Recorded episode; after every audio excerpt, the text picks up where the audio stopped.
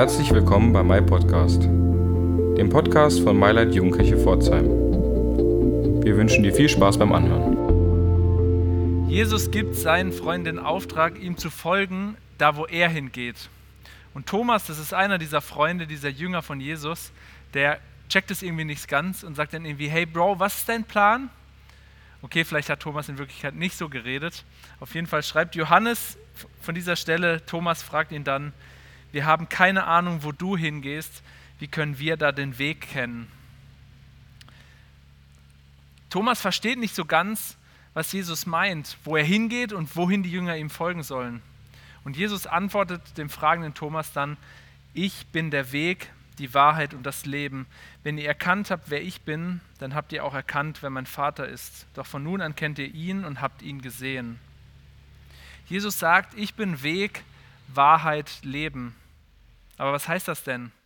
Ich glaube, es macht Sinn, dass wir uns das der Reihe nach mal angucken. Fangen wir an mit dem ersten.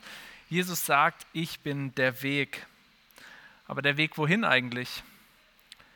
Freddie Mercury, der Sänger von Queen, der hat mal gesagt, du kannst alles auf der Welt besitzen und trotzdem der einsamste Mensch sein. Und das ist die bitterste Art von Einsamkeit. Der Erfolg hat mir weltweite Verehrung und Millionen Pfund gebracht, aber er machte mir nicht möglich, das zu haben, was wir alle brauchen, eine liebevolle, dauerhafte Beziehung. Und Jesus ist dieser Weg zu einer liebevollen, dauerhaften Beziehung zu Gott. Jesus hat uns durch sein Leben gezeigt und vorgelebt, dass wir eine persönliche Beziehung mit unserem Vater im Himmel haben können. Und Gott wünscht sich eine persönliche Beziehung mit uns, mit dir. Und er möchte das sogar so sehr, dass er Jesus, dass er seinen Sohn auf die Erde geschickt hat und geopfert hat, damit das möglich ist, diese liebevolle, dauerhafte Beziehung zu uns. Du findest es irgendwie komisch und unlogisch? Vielleicht hilft dir dann ein, ein konkretes Beispiel. Stell dir vor, du sitzt im Flugzeug und fliegst gerade durch die Luft und dein Handy, das genau deswegen heißt dieser Modus auch, ist im Flugmodus. Und du kannst dein Handy irgendwie nicht so benutzen, wie es eigentlich gedacht ist. Du kannst bei Instagram gerade nichts aktualisieren, du kannst keine Snaps verschicken, du kannst bei WhatsApp keine Nachrichten verschicken, du kannst nicht im Internet surfen. Wenn du Glück hast, kannst du irgendwie Fotos angucken, wenn du die aus der Cloud runtergeladen hast und du kannst irgendein Spiel spielen, irgendwie sowas wie Sudoku oder sowas, was auch offline funktioniert, auch ohne Internet. Und ich glaube, dass Gott uns so geschaffen hat wie so ein Handy. Nicht wie ein Handy im Flugmodus, sondern wie ein Handy, wie es eigentlich funktioniert. Nämlich Gott hat in uns so eine Antenne reingelegt. Ich komme noch aus einer Zeit, da hatten auch echte Handys noch so eine Antenne, die stand oben aus der Ecke auch wirklich raus. Äh, mittlerweile sind die viel kleiner und im Innern verbaut, aber jedes Handy hat immer noch eine Antenne. Und ich glaube, Gott hat so eine Antenne auch in uns reingelegt. Eine Antenne, die eine Verbindung sucht, eine Verbindung zu ihm. Mit einem Handy ist es nämlich das Gleiche, wenn wir den Flugmodus rausmachen, wenn wir wieder gelandet sind und es dann wieder dürfen, dann fängt das Handy automatisch an, eine Verbindung zu suchen. Eine Verbindung zum Netz nach draußen. Und ich glaube, Gott hat uns so geschaffen, dass auch wir dafür angelegt sind, eine Verbindung zu suchen. Und Jesus ist dann dieser Weg, vielleicht der Mobilfunkanbieter Gottes, der uns ermöglicht, uns in dieses Netz Gottes einzuwählen. Und erst, wenn wir diese Verbindung eingehen mit Gott, erst wenn wir sozusagen unser Netz gefunden haben, dann erfüllen wir auch die Bestimmung, für die Gott uns eigentlich geschaffen hat, nämlich in Beziehung mit ihm zu leben. Und dafür ist Jesus der Weg zu dieser liebevollen, dauerhaften Beziehung zu unserem Vater im Himmel. Und irgendwie ist diese Antwort von Jesus, ich bin der Weg, niemand kommt zum Vater denn durch mich, auch eine ganz schön krasse Provokation. Denn er sagt schlicht und ergreifend, ich bin der Weg. Und viele tun sich ehrlich gesagt ziemlich schwer. Ich weiß nicht, ob du dich auch damit schwer tust, mit diesem Satz von Jesus, ich bin der Weg, niemand kommt zum Vater denn durch mich. Und deswegen lassen, glaube ich, auch viele Menschen diesen zweite, diese zweite Hälfte, niemand kommt zum Vater denn durch mich, auch weg. Irgendwie wollen wir es nicht für möglich halten, dass es nur diesen einen Weg über Jesus zu Gott gibt, dass es nur diesen einen Weg über Jesus in diese liebevolle Beziehung zum Vater gibt. Irgendwie vielleicht möchten wir manchmal die Diskussion offen halten, dass es auch noch andere Wege nach Rom gibt. Wir möchten tolerant sein. Aber Jesus, der lässt irgendwie an der Stelle gar keine Diskussion zu. Und an ihm scheiden sich deswegen die Geister, weil er sagt, ich bin der Weg. Und er fügt eben hinzu, ich bin der Weg und die Wahrheit und das Leben. Und es bringt mich zum zweiten Punkt. Jesus sagt, ich bin die Wahrheit. Kennst du Leute, die von sich sagen, dass sie die Wahrheit sagen? Politiker behaupten das meistens von sich, dass sie die Wahrheit kennen, die Wahrheit sagen. Aber kennst du auch jemanden, der von sich sagt, dass er die Wahrheit ist? Ziemlich komisch, denn Jesus sagt ja nicht nur, dass er die Wahrheit sagt, sondern dass er die Wahrheit ist. Und ich glaube, wir leben in einer Zeit, wo Wahrheit ein ganz komischer Begriff ist. Wir haben das jetzt in dieser Corona-Krise auch wieder erlebt. Jeder scheint seine eigene Wahrheit zu haben. Jeder scheint einen Teil der Wahrheit zu haben. Und wir sind ganz schnell dabei zu sagen, naja, die ganze Wahrheit, die kennt ja irgendwie niemand. Und ich glaube, manchmal leben wir unseren Glauben auch so, dass wir so tun, als gäbe es einen Teil der Wahrheit, als ob unsere persönliche Überzeugung, unser Glauben nur ein Teil der Wahrheit ist, als ob es da was Größeres gäbe oder dass die anderen auch richtig glauben, dass das auch Wahrheit ist. Jeder hat so seine eigene Wahrheit. Aber Jesus sagt von sich, ich bin die Wahrheit.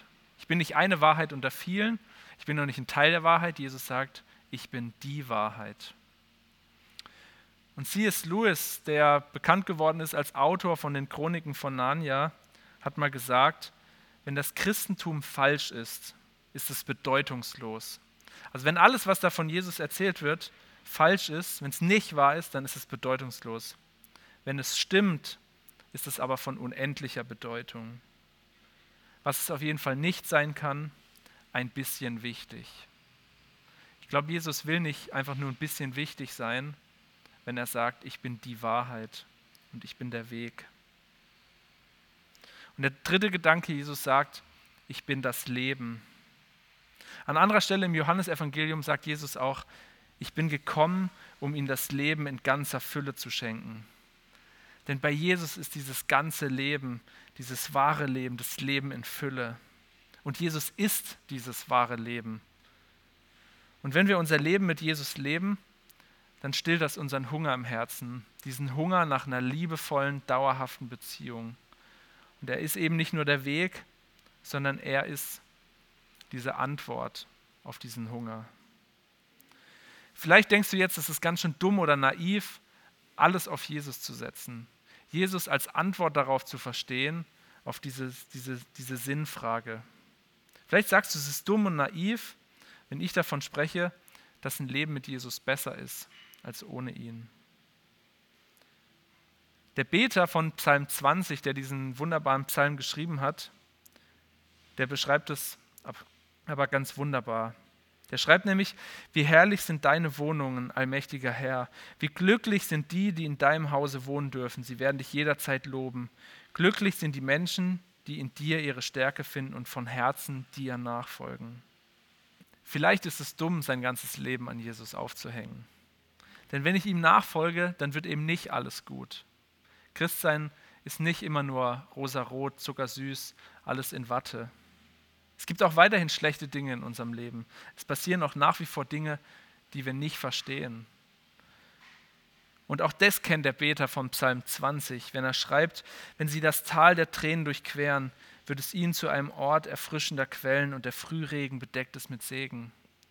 Wow, was für ein krasses Bild sogar in dem Tal der Tränen, in dem tiefsten Moment unserer Trauer, wo wir uns manchmal so weit weg von Gott fühlen, wie man ferner gar nicht sein kann.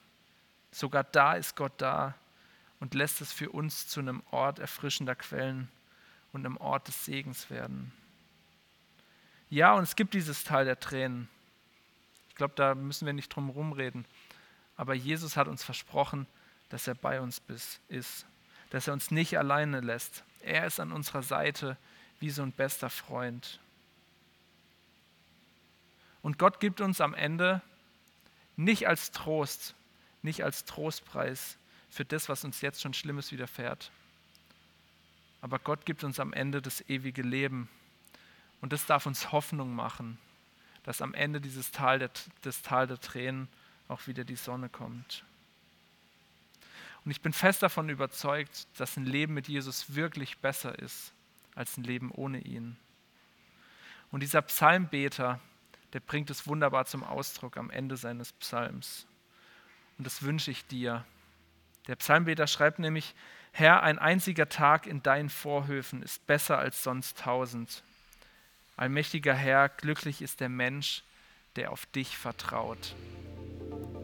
Amen.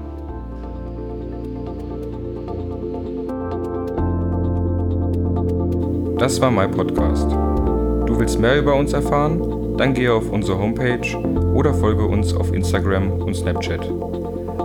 Oder schau doch mal bei unseren Gottesdiensten und Veranstaltungen vorbei.